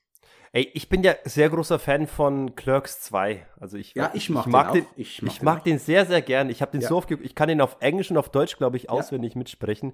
Äh, der, der Liste Fiend, der Piepmatz Peter. Nee, Pillow Pants war der Piepmatz Peter. Ja, ja, ja, ja. Das Ey, völlig unterschätzte, völlig unterschätzte Fortsetzung noch. Also Finde ich auch. 2 ist völlig unterschätzt. Und, der äh, kommt auch sehr oft erstaunlich schlecht weg. Ich finde ihn doch besser als den ersten Teil, ganz ehrlich. Ja, ja, ich, ja, ist in Farbe. Ich, ich muss, das muss ich nochmal erwähnen. Ich habe damals äh, Clerks 2, ich habe ein Review von Vince gelesen. Äh, du kennst ja unseren großen Forenkollegen, den Vince. Natürlich. Und ähm, in, seinem, in seiner Kritik hat er die Szene erwähnt, in, in der äh, Star Wars und Herr der Ringe gegeneinander aufgespielt werden. Und er meinte, es ist eine der größtartigsten äh, Herr der Ringe-Verarsche, die er jemals in einem Film gesehen hat. Und ich habe nur aufgrund dieser Szene da ist mir aufgefallen, Mist, ich habe noch nie Herr der Ringe gesehen. Ich habe nur aufgrund dieser Szene in, in, in dieser Kritik von Vince, habe ich mal eben schnell Herr der Ringe 1 bis 3 nachgeholt. nur um mich auf Clerks 2 vorbereiten zu können, auf diese eine Szene. Sehr schön, sehr schön. Das ist aber gut. Ich hoffe, du hast Herr der Ringe nicht bereut. Nee, nee, habe ich nicht. Ich, ich finde Herr der Ringe cool. Ich, ich finde es gut. Ich bin jetzt nicht so der Überfan, der je, einmal im Jahr mit Hobbit-Schuhen äh, durch die Innenstadt läuft. Aber ich auch nicht übrigens. Ich, ich habe auch nicht probiert, irgendwie mir ein Haus im Hobbit-Style irgendwie aufzubauen oder, oder sowas. Wir haben man in Deutschland, ja, glaube ich, auch nicht. An Weihnachtstagen haben wir es ja gemacht. Wir haben Herr der Ringe 1, 2 und 3 geschaut. Ja. Und das, du nach drei Filmen, ah, je drei, vier Stunden, ich habe die Extended Versions, äh, ja. da bist du platte. Da kannst du kein Hobbit mehr sehen. Das war zu viel. Ach ja, ich habe ja tatsächlich Hobbit 3 habe ich bis heute ausgespart. Den dritten Hobbit. Äh, ja. Ja, ich verstehe. Schande über mich? Nö. Kann man verstehen, ne? Okay. Ja, man kann, man, äh, es, es wird, du kannst dir wesentlich Schlimmeres antun, aber die Hobbit-Trilogie, was für ein Bogen von Lundgren zum Hobbit, äh, war schon eine Enttäuschung. Über Kevin wenn du, Smith. Wenn du, genau, wenn du, wenn du von Herr der Ringe kommst und du schaust dir die Hobbit-Filme an, dann bist du visuell einfach mal enttäuscht. Denn da fehlt einfach dieser Bombast, diese, diese großartigen Landschaften von Neuseeland, die haben sie, ja. das meiste war Studioarbeiten, das war sehr enttäuschend. Ja, aber auch das, ist, auch das würde ich zählen unter dem Bereich irgendwie Remake in Anführungsstrichen. Man, halt einfach, man hatte einfach Bock, irgendwie das Thema nochmal aufzugreifen. Äh, Mittelerde und Hobbits und komm, da kann man nochmal ja, ein bisschen das, Geld rausquetschen. ja, also ganz ehrlich, von mir aus könnten sie noch 20.000 Mittelerde-Filme machen, habe ich kein Problem damit. Aber es kommt ja eine Serie, eine TV-Serie kommt ja. Von mhm. Amazon Prime, glaube ich oder von Amazon ja. produziert. Und äh, ich bin nicht ganz sicher, was der Stoff da sein wird, ob sie das äh, Silmarillion, wie das heißt, äh, verfilmen werden, keine Ahnung. Ich bin mal gespannt, aber teilweise muss man Dinge auch stehen lassen, wie sie sind. Genau. Siehe Marvel 2 und 3. Herr der Ringe wird man nicht toppen können und an Herr der Ringe kommt auch Dark Angel nicht ran. Hm, schwierig, knapp. Schwierig, aber es ist nah dran. Ganz knapp. So. Ey, äh, da haben jetzt ganz schön hier äh, Off-Topic-Gefühle hier. Absolut, absolut. Aber ich wusste, dass ich mit Kevin Smith da nochmal so äh, ein kleines Fass öffne. Absolut, so. ja. Aber ich, wie gesagt, ich, ich, empfehle dir nochmal das Video von Patrick Williams. Ich, interessiert mich sehr, wie du es dann siehst, weil vielleicht denkst du auch, oh, mit mal, vielleicht sind die Filme heutzutage wirklich nicht mehr so, wie sie damals waren. Keine schick, Ahnung. Schick mir mal rüber. Schicke ich mal rüber und ähm, ansonsten sei unseren Zuhörern da draußen noch einmal empfohlen, auch mal die Seite actionfreunde.de zu besuchen, auf der wir tolle Top 10s oder Top 25 der besten Actionfilme haben. Wir haben wundervolle Schreiber, wie eben den Vince, wie eben den McLean, wie eben den Nachtwächter, die den, allesamt tolle Texte verfassen. Den Freeman. Den Freeman haben wir noch, der auch seinen YouTube-Kanal hat und tolle Filme bespricht. Aktuell äh, zuletzt hat er hier ähm, Fabricated City, dieser, dieser koreanische Actionstreifen, den ich mir jetzt auf die Liste gesetzt habe, den möchte ich nochmal gerne sehen. Und, und ja, besucht die YouTube-Seite von vom Freeman, actionfreunde.de und besucht actionfreunde.de, geht ins Liquid Love Forum und Instagram haben wir, glaube ich, auch, oder? Das weißt du besser als ich. Äh, wir haben Instagram, Actionfreunde heißen wir da. Man darf uns auch gerne schreiben, wenn ihr mal einen Wunsch habt, was ihr gerne besprochen haben wollen würdet.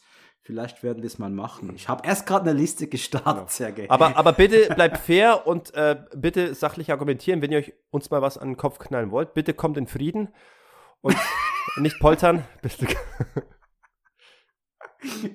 Nicht Endorphine aussaugen, aber in Frieden Ja, kommen. nicht, dass, bitte, ihr solltet Endorphine zuschütten, indem ihr uns lobt. Genau. Oder sachliche Kritik gebt. Das, das schüttet auch das eine oder andere Endorphin aus. Gerne, ja. Wir folgen uns auch gern. Sehr toll. Insofern bin ich Sergej gewesen Ich war der Dominik. und wir sagen Tschüss aus und Servus. Bye.